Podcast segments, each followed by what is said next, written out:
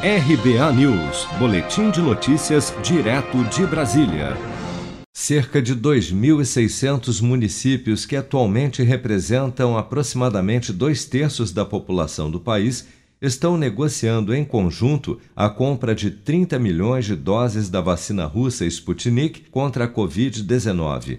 O consórcio Conectar, liderado pela Frente Nacional de Prefeitos, anunciou na semana passada ter iniciado as tratativas com o Fundo Soberano Russo para a aquisição dos imunizantes e informou que os primeiros lotes da vacina podem chegar ao Brasil em até três semanas após a assinatura do contrato. Segundo o consórcio de prefeitos, o contrato, que deve ser assinado ainda neste mês, prevê que cerca de 5 milhões de doses da Sputnik devem ser entregues já entre maio e junho enquanto as 25 milhões de doses restantes da vacina russa devem chegar até dezembro deste ano.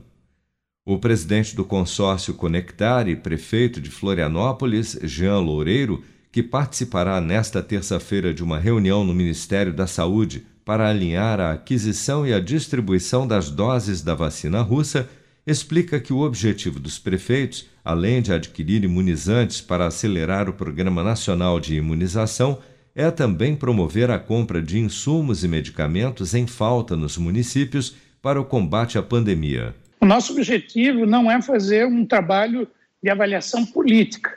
Ele é um consórcio, ele é uma autarquia pública que tem por objetivo estimular o Programa Nacional de Imunização, trabalhar para aquisição de vacinas e também medicamentos e insumos médicos hospitalares para todos os municípios brasileiros.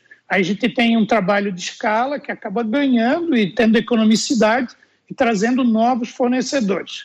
A Anvisa, no entanto, ainda não concedeu a certificação ou mesmo a autorização para o uso emergencial da Sputnik no país.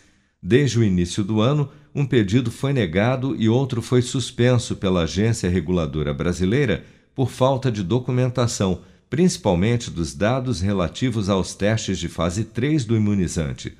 A agência informou ainda que uma inspeção das fábricas da vacina na Rússia, que também faz parte do protocolo da Anvisa para a aprovação de vacinas, foi agendada para esta semana.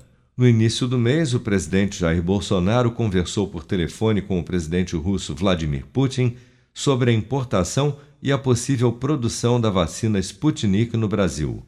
Você está preparado para imprevistos? Em momentos de incerteza como o que estamos passando, contar com uma reserva financeira faz toda a diferença. Se puder, comece aos pouquinhos a fazer uma poupança. Você ganha tranquilidade, segurança e cuida do seu futuro. Procure a agência do Sicredi mais próxima de você e saiba mais. Sicredi, gente que coopera cresce. Com produção de Bárbara Couto, de Brasília, Flávio Carpes.